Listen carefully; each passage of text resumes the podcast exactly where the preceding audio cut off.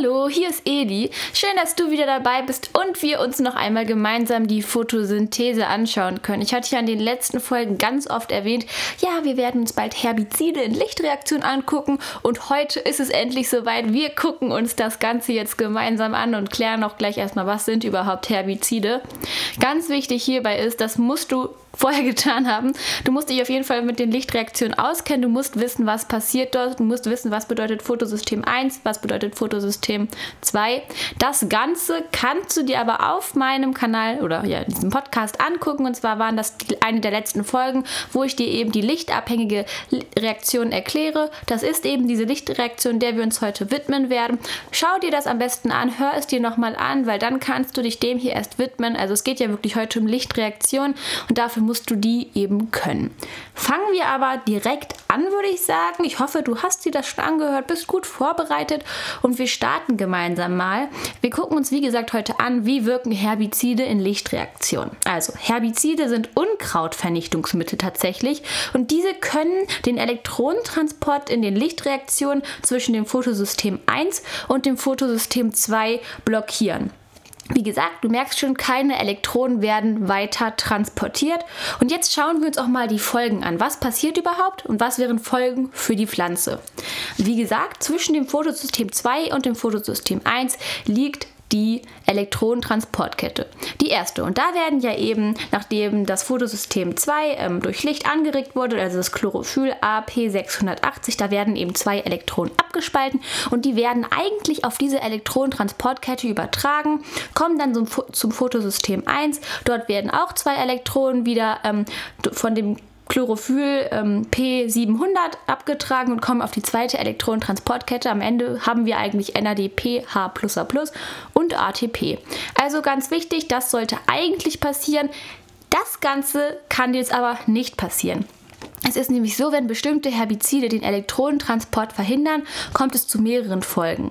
Und es ist ja erstmal so, das hatte ich ja gerade gesagt, zwischen dem Photosystem 1 und 2 liegen, e, liegt eben diese Elektronentransportkette. Und die abgespaltenen Elektronen, die aus dem Photosystem 2 abgespalten werden, können also nicht auf die Elektronentransportkette übertragen werden und würden zum Photosystem 2 zurückwandern. Das bedeutet, die können gar nicht auf diese Elektronentransportkette und durch diese Enzym, Protein-Enzymkomplexe laufen, weil, wie gesagt, die Herbizide blockieren ja den Elektronentransport in den Lichtreaktionen zwischen Redoxsystem 1 und 2 und dazwischen liegt ja eben die allererste Elektronentransportkette. Und wenn das blockiert ist, dann können die Elektronen nicht darauf. Was passiert jetzt allerdings? Es werden keine Elektronen durch diese Elektronentransportkette wandern. Sie wandern zurück zu ihrem Ursprungsort, zu dem Chlorophyll AP680. Genau. Da die Elektronentransportkette Kette jetzt also blockiert ist, kann sie somit durch den nicht stattfindenden Elektronenfluss keine Energie geliefert werden, welche zur Synthese von ATP genutzt wird. Das hatte ich dir in der letzten Folge gesagt, desto mehr Elektronen durch diese Elektronentransportkette wandern, desto mehr Energie wird freigesetzt. Und die wird eben genutzt, damit am Ende ATP gebildet werden kann. Und ATP ist ja total wichtig für die Sekundärreaktion, also den Kelvin-Zyklus. Und das kann jetzt eben nicht passieren, da die Elektronen nicht auf der Elektron Elektronentransportkette sind. Es wird keine Energie frei, kein ATP. Genau. Wenn die Relekt wir gucken uns das Ganze nochmal an, was passiert noch mehr? Es passiert nämlich viel mehr.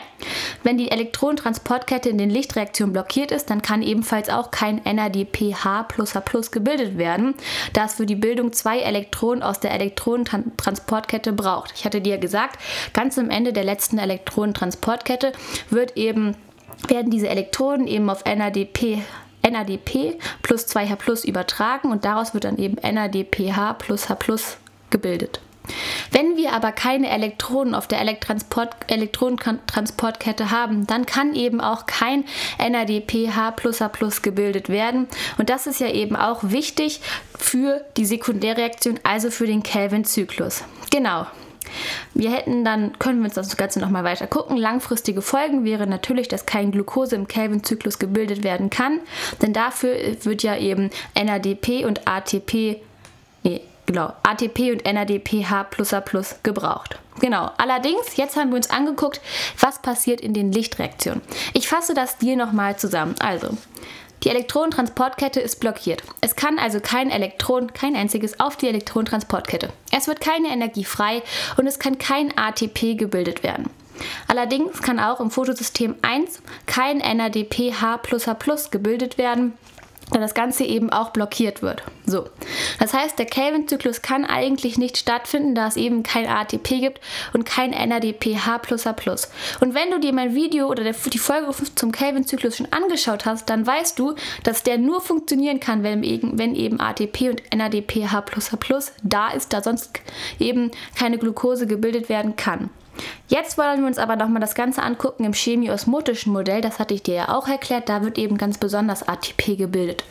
Wie sieht das da aus? Da gucken wir uns auch nochmal drauf.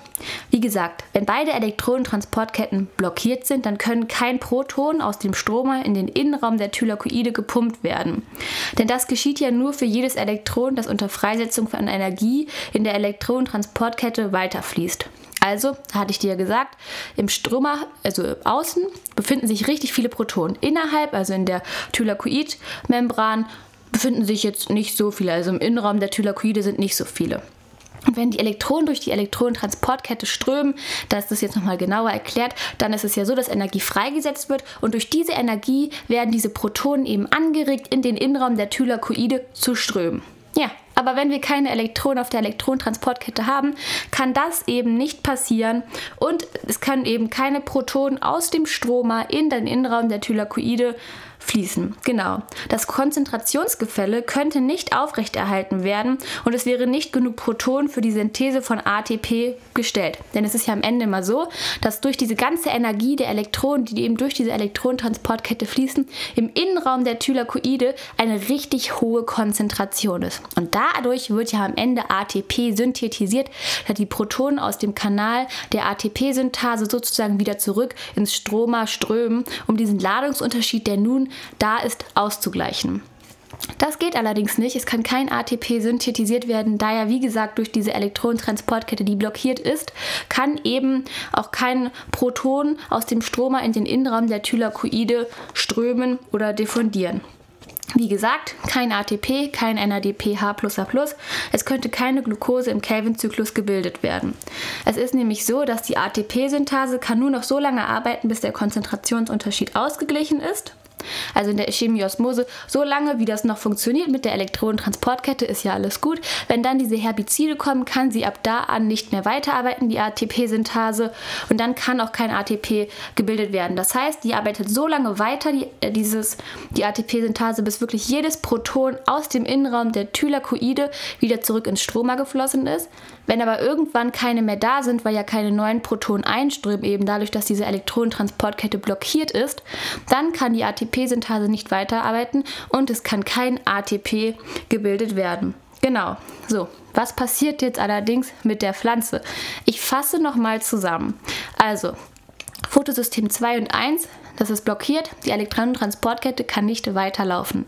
Die Elektronen können also nicht auf die Elektronentransportkette übertragen werden und folglich wird keine Energie freigesetzt. Keine Protonen strömen, aus dem Stromer der eben in den Innenraum der Thylakoide und es kann eben kein ATP synthetisiert werden, da nicht genug vorhanden sind Genau. Des Weiteren ist es auch so, dass kein NADPH gebildet werden kann, da es eben keine Protonen auf einer Elektronentransportkette gibt und die sind maßgeblich, die sind sehr wichtig, damit das überhaupt dieses Reduktionsäquivalent NADPH gebildet werden kann. Wenn das nicht passiert, kann im Kelvin-Zyklus kann dieser nicht arbeiten, da er ATP und NADPH braucht. Das ist wichtig, sonst läuft er nicht ab. Was passiert jetzt? Die Pflanze würde mit der Zeit sterben bzw. verhungern. Das heißt, sie würde noch so lange Photosynthese betreiben, wie eben noch ATP zur Verfügung steht. Wenn das aber, wie gesagt, irgendwann nicht mehr da ist, weil diese Elektronentransportkette das blockiert und es eben keine Protonen aus dem Stroma mehr in den Innenraum der Thylakoide schaffen, dann würde sie verhungern, weil sie sich eben nicht mehr selbst versorgen kann Das ist ja bei Pflanzen so, dass sie autotroph sind, das heißt, sie versorgen sich selber.